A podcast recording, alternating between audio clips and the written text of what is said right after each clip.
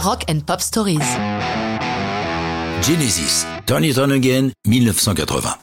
Cette chanson est l'un des marqueurs de la transformation de Genesis d'un groupe très théâtral issu de la mouvance rock progressif en un groupe plus commercial avec des chansons plus courtes, plus faciles à être jouées à la radio.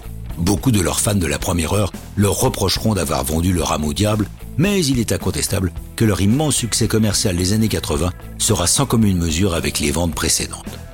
Pour l'enregistrement de cet album, Genesis est en Suède, au Polar Studio de Stockholm, propriété du groupe ABBA. Les premiers mots de Turn It On Again sont All I Need is a TV Show, car c'est tout le sujet développé dans la chanson, comment nous arrivons à établir une relation virtuelle avec des personnages télé aux dépens de relations réelles face à face. Voilà une chanson qui a plus de 40 ans, mais dont tout le contenu est plus que jamais d'actualité, comme le déclarera Tony Banks en 2017, les héros des programmes télé étant remplacés désormais par les réseaux sociaux et la fascination de l'écran étant démultipliée via les téléphones portables ou les tablettes. Il ajoute Je vois maintenant des familles à table, chacun avec son écran, indifférent aux autres convives. Si le texte est signé par Mark Rutherford, pour la musique, le groupe inaugure une nouvelle façon de travailler. Toutes les chansons étant issues de longues jams en studio, desquelles elles émergent naturellement. Ce peut être parfois juste des bouts de mélodie qui resteront en l'état, c'est le cas de Duke's End qui clôt l'album. D'autres fois, ils sentent qu'ils tiennent quelque chose qui vaut la peine d'être développé. Turn It On Again étant un cas typique de cette méthode de travail.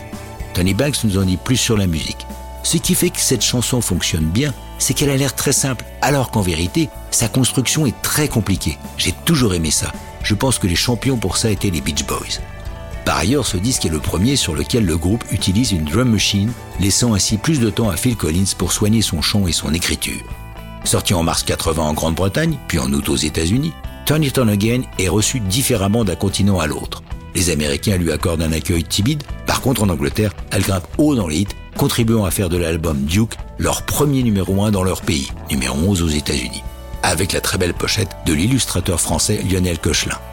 Les années 80 s'ouvrent pour Genesis elles seront celles de leur triomphe commercial, mais ça, c'est une autre histoire de rock'n'roll.